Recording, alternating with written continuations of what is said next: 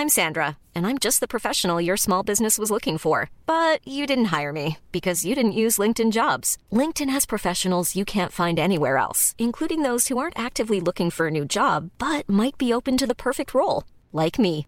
In a given month, over 70% of LinkedIn users don't visit other leading job sites. So if you're not looking on LinkedIn, you'll miss out on great candidates like Sandra. Start hiring professionals like a professional. Post your free job on linkedin.com/people today.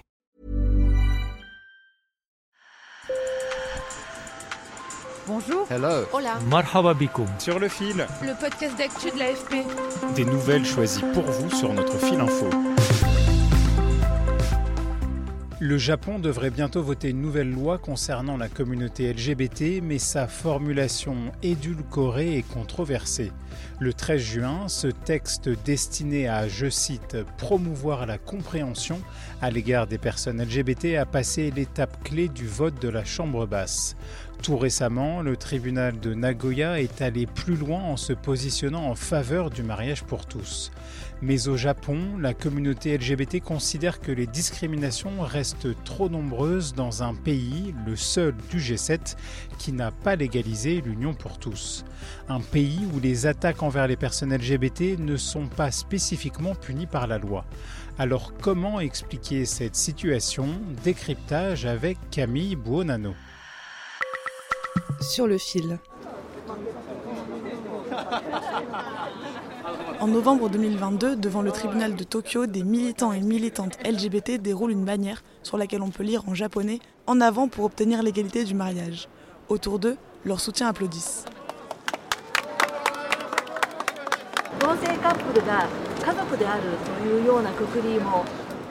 Dans son jugement, le juge a qualifié un couple de même sexe de famille.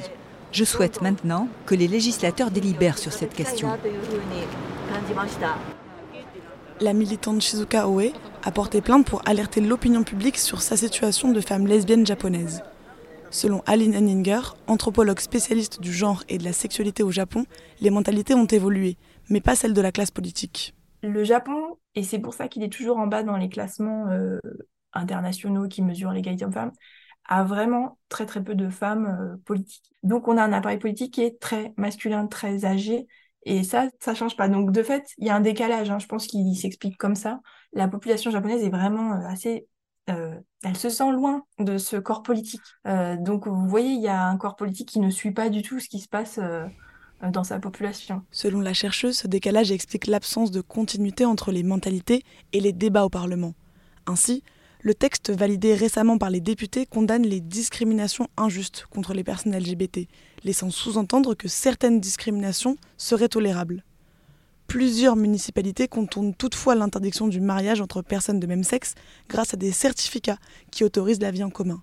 C'est le cas de Tokyo où Miki va en solliciter un pour officialiser sa relation avec Cathy. Puisqu'on est un couple du même sexe, on ne peut pas s'enregistrer nous-mêmes en tant que personne légalement mariée. Nos familles, nos parents comprennent bien notre relation, mais nous n'avons aucun document public qui prouve qu'elle existe. Du coup, on prévoit de s'inscrire pour avoir un certificat d'union de la ville de Tokyo.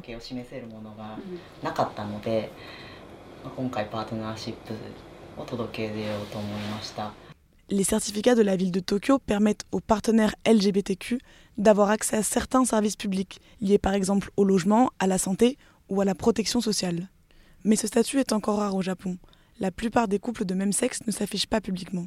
Ils vont vivre leur vie de façon plutôt invisible, y compris pour les lesbiennes, à savoir que bon, elles vont se mettre en couple. Elles vivent leur vie en fait. Simplement, elles ne le disent pas à leur entourage. Et de la même façon, pour les hommes gays, il y a beaucoup de double vie en fait. Donc il y a une vie cachée qui est assez ambivalente, donc qui est assez surprenante, hein, parce qu'ils vivent vraiment leur vie de famille euh, hétérosexuelle euh, en public, puis après ils vivent leur vie euh, am- d'amant en fait, peut-être en privé. Si les homosexuels vivent cachés au Japon, c'est que le modèle de la famille traditionnelle reste encore très ancré dans la société. Donc c'est pas une homophobie de dégoût par rapport à la pratique sexuelle, mais c'est plutôt une homophobie latente qui fait qu'il y a des normes de genre, un papa, une maman, une maman qui s'occupe du foyer, un papa qui, qui travaille. C'est vraiment le, la cellule familiale qui, qui norme quand même beaucoup les esprits. En revanche, et cela peut paraître paradoxal, les transitions de personnes transgenres sont mieux acceptées par les pouvoirs publics, à condition qu'une fois le processus terminé, ces personnes endossent le rôle stéréotypé d'homme ou de femme imposé par la société.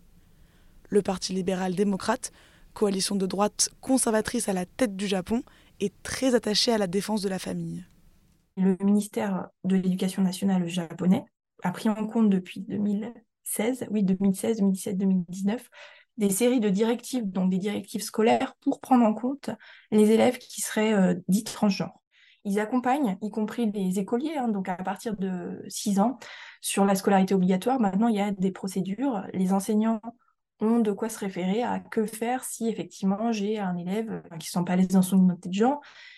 Pas de problème, j'ai une petite fille qui veut devenir un garçon à l'âge de 6 ans, je l'aide dans sa transition. Mais par contre, elle deviendra un garçon pour devenir un père de famille. Les plus jeunes bénéficient également d'un environnement culturel et médiatique plus ouvert sur ces sujets. Les séries télé, il y a énormément de séries télé qui mettent en scène des gens euh, LGBT de toute la communauté, on pourrait dire. Alors qu'il y a à peine 20 ans, on pouvait compter sur les doigts de la main les films où il y avait euh, une lesbienne euh, ou un, homme gay ou une personne trans. Enfin, c'est, on a complètement changé de, d'environnement et de fait, effectivement, ça correspond notamment à un changement de génération. La machine est donc en marche, mais difficile de savoir si l'union des personnes de même sexe deviendra légale dans un futur proche. Dans la région, le Japon n'est pas le seul pays dans ce cas. Ni la Chine ni la Corée ne prévoient d'autoriser ces unions selon la chercheuse. Et à l'échelle de l'Asie de l'Est, la question des droits des minorités de genre est encore largement marginalisée. Seul Taïwan a légalisé le mariage pour tous en 2019. Sur le fil revient demain. Merci de nous avoir écoutés, je m'appelle Camille Buonanno.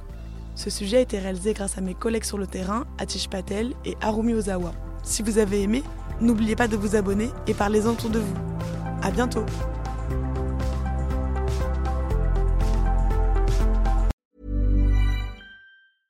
This Mother's Day, treat mom to healthy, glowing skin with Osea's limited edition skincare sets.